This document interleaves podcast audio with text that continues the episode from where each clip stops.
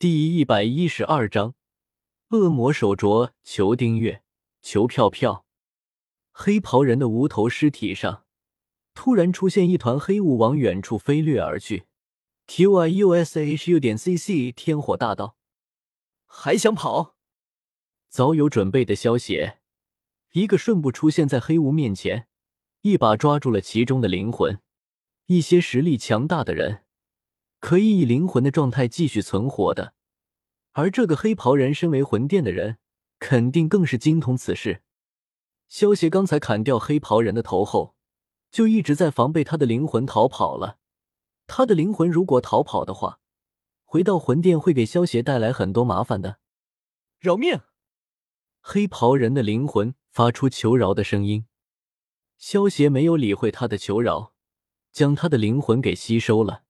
萧协吃了九命玄猫的恶魔果实后，一直没遇到什么强者。现在操纵的九个灵魂，还是美杜莎女王在云岚宗杀人的时候，萧协趁机收取的九个灵魂。不过这些灵魂的实力太低了，只能当成保命的替代品来使用，完全不能拿出来战斗。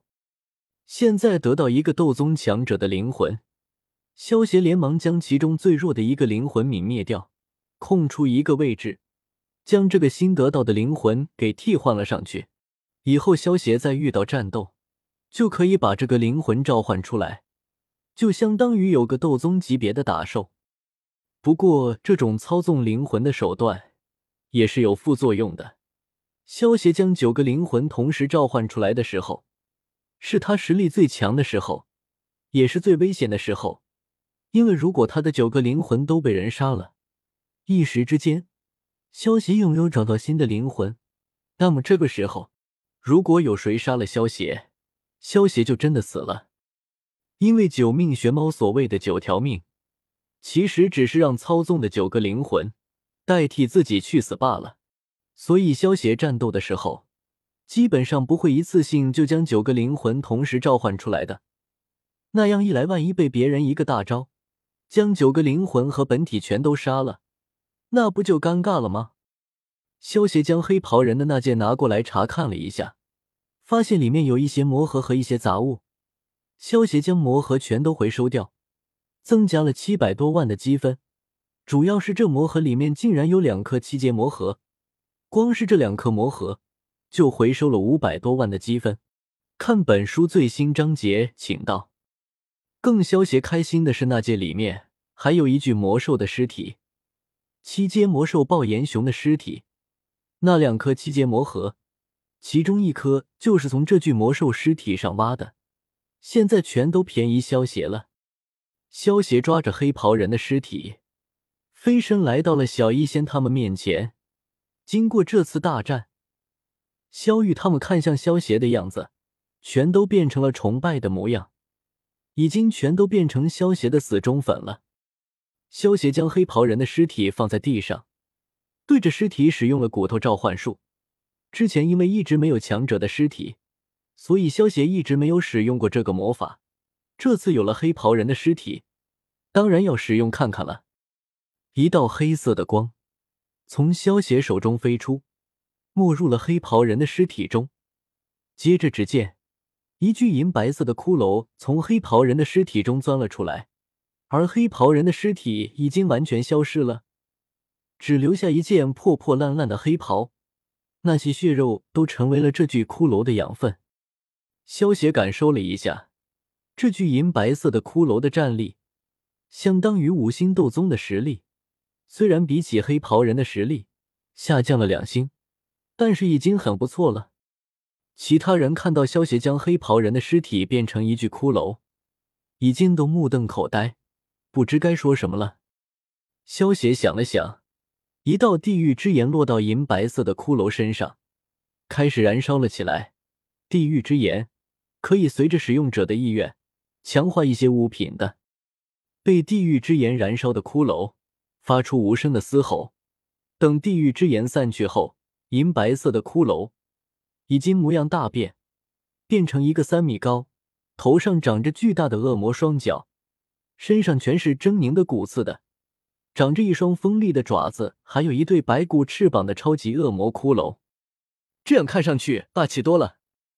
萧邪笑道：“经过地狱之炎的强化，这具长着恶魔模样的骷髅实力也增加到了六星斗宗。”萧邪意念一动，这具骷髅就变成了一个银白色的白骨手镯。萧邪拿着白骨手镯，交给小医仙，说道：“这个手镯以后就叫恶魔手镯。”你滴一滴血在上面，他就会认你为主了。你只有意念一动，就能将刚才的恶魔骷髅召唤出来了。嗯，小医仙甜甜一笑，接过恶魔手镯，在上面滴了一滴血，然后将它戴在了洁白的手腕上。小医仙之所以滴一滴血就能够让这个恶魔手镯认主，主要还是因为萧协同意的原因。否则，就算把血流干了，也别想让这个恶魔手镯认主。萧玉他们看到这一幕，满脸羡慕，就连萧炎都羡慕不已。这个恶魔手镯就相当于随身带了一个斗宗级别的保镖啊！接着，萧协对着暴炎熊的尸体使用了骨头召唤术，召唤出一具相当于二星斗宗的巨熊骷髅，然后使用地狱之炎强化。将它强化成了一具高达五米、全身包裹着白骨盔甲、实力相当于三星斗宗的超级巨熊骷髅。然后萧协意念一动，超级巨熊骷髅便变成了一条白骨项链。萧协给它取名为巨熊项链，最后将这巨熊项链送给了青灵。刚才他看到萧协将恶魔手镯送给小医仙，小脸上可是掩饰不住的羡慕之情呢。